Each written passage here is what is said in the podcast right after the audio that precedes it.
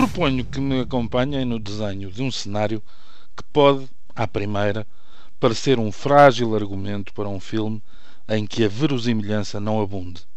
Imaginemos uma pacata cidadã, ou um igualmente pacato cidadão, que decide atravessar uma rua.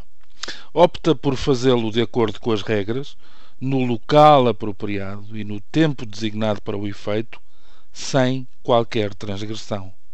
A meio da travessia, eis que surge, a alta velocidade, um carro a que, para apimentar um bocadinho a coisa, podemos designar por um bólide de potente cilindrada. O atropelamento é brutal e a cidadã é projetada a uma distância considerável e acaba por estilhaçar uma vistosa montra, acabando por cair no interior de uma loja. Tudo banal, até agora, passa a violência. O desfecho é que se revela verdadeiramente inesperado.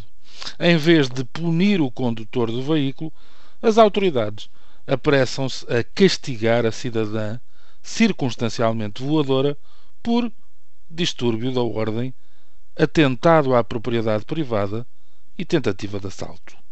Se uma violação fosse algo de compatível com esta leveza de espírito, e manifestamente não é, a Odisseia da norueguesa Marte Débora Dalev 24 anos, poderia tê-la conduzido a um estado de espírito semelhante ao de alguém que vivesse uma história assim, igualmente surrealista, mas não tão reveladora do que é a indiferença pelos direitos humanos e, em particular, pelos direitos da mulher, até em países árabes que nos atrevemos a considerar evoluídos.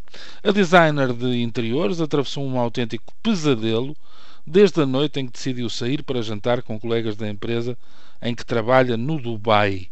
A noite acabou de forma trágica, com a norueguesa a ser vítima de violação por um dos seus parceiros.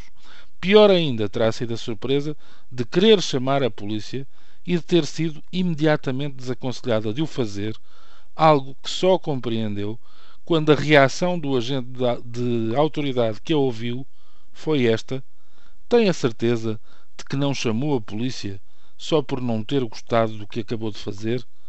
A estupefacta Marte acabou presa e condenada a 16 meses de prisão, ao mesmo tempo que lhe era confiscado o passaporte.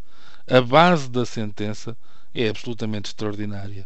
Miss Dalev, à semelhança do que acontecera já este ano no Dubai com a australiana Alicia Gale, de 27 anos, foi acusada de ter praticado sexo fora do casamento, algo que é punido pelas leis locais.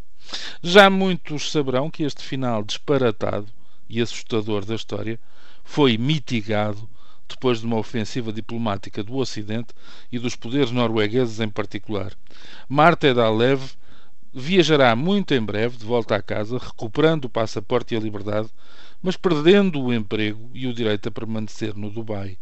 O pormenor espantoso é que, oficialmente, este final menos infeliz fica a dever-se a uma magnânima intervenção do chefe do executivo local.